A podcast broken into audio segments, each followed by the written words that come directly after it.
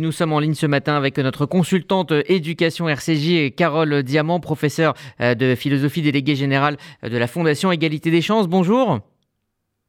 Bonjour.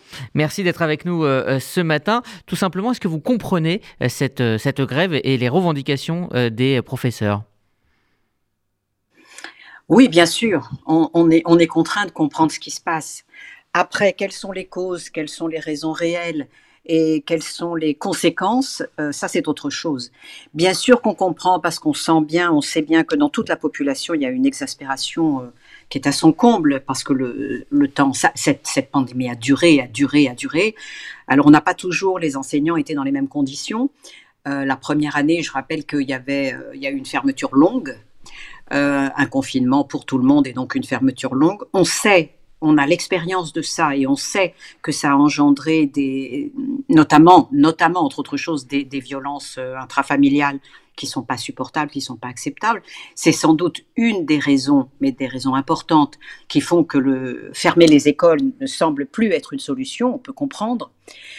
Après, les, les enseignants se trouvent dans une situation extrêmement difficile, c'est-à-dire qu'entre une décision qui peut paraître rationnelle en haut de l'État et intelligente et, en même temps dépendante de l'évolution de cette pandémie. Ça change tous les jours, on est à 360 000 euh, euh, cas par jour. Donc on comprend que à la fois la pandémie nous tient, euh, nous tient en laisse, et il nous faut réagir constamment, enfin il faut, il faut que le gouvernement réagisse constamment à l'évolution de cette pandémie. En même temps, des décisions qui peuvent apparaître intelligentes en haut de l'État, quand elles arrivent sur le terrain, le terrain n'est pas le terrain, c'est les terrains. C'est-à-dire qu'il y a des établissements où ça peut se passer très bien et où les choses sont assez simples, et puis d'autres établissements où il est extrêmement difficile, euh, par exemple, de renvoyer les familles euh, euh, vers, des tests à la pharmacie. Les pharmacies devraient donner ces tests, elles ne les donnent pas toujours, les familles n'ont pas toujours les moyens de les acheter, les professeurs des écoles sont, et les directeurs d'école sont entre les deux.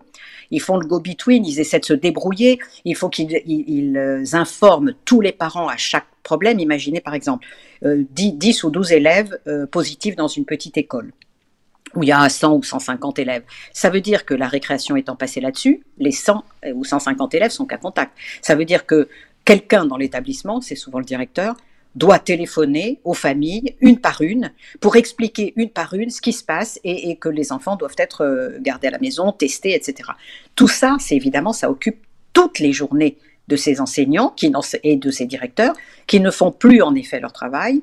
Je dirais qu'on est déchiré entre euh, la volonté de faire le travail correctement et d'avoir ce qu'on appelle cette fameuse continuité pédagogique, et puis, euh, et puis un, un virus qui nous tient en laisse. Est-ce que, euh, et nous sommes obligés, auquel nous sommes obligés d'obéir Pardon. Je vous en prie. Est-ce que euh, c'est euh, aussi l'expression tout simplement d'une lassitude légitime après deux ans de pandémie, puisque les, les, les, les professeurs sont finalement des Français comme les autres? Alors, je dirais qu'ils sont doublement des Français comme les autres. Ils sont des Français comme les autres, c'est-à-dire comme vous et moi. Ils subissent cette atmosphère épouvantable, cette difficulté, ce renoncement à tout ce qui faisait notre vie euh, d'avant, je dirais, et qui était joyeux, qui permettait de donner le sel de la vie, si on peut dire les choses comme ça. Ça, c'est vrai, bien sûr qu'ils sont des hommes et des femmes avec leurs difficultés, avec leurs inquiétudes, avec les inquiétudes qu'ils ont pour leurs propres enfants, etc. Mais en plus de ça, ils doivent au quotidien euh, non plus faire le travail pour lequel ils sont, euh, ils sont payés, mais s'occuper euh, très largement de cette situation sanitaire. Ils peuvent pas faire autrement, et, encore plus chez les tout petits. C'est pour ça que les tout petits sont en avant, là, que l'école primaire est en avant. C'est que chez les tout petits, il faut parler longuement avec les familles. Il y a des endroits en France où c'est plus difficile que d'autres. Dans, dans toutes les, zones d'éducation prioritaire, il faut joindre les familles, il faut prendre du temps pour expliquer, pour euh, euh, essayer de les encourager à acheter des autotests quand les pharmacies veulent pas les donner. C'est très très compliqué, effectivement. Maintenant, la grève, c'est sans doute un exutoire. Ça, il n'y a pas de doute, on peut le comprendre. Les hommes et femmes doivent s'exprimer, ils doivent dire leur douleur. Euh, maintenant, moi, moi je, me dis que cette grève, que demande-t-elle? Si elle demande la fermeture, euh, compte tenu de ce, qui, ce que, ce que j'évoquais en début de, de d'échange, eh bien, la, fermeture des écoles, ça veut quand même dire des violences qui sont insupportables pour les, surtout pour les tout petits. Mmh. Voilà.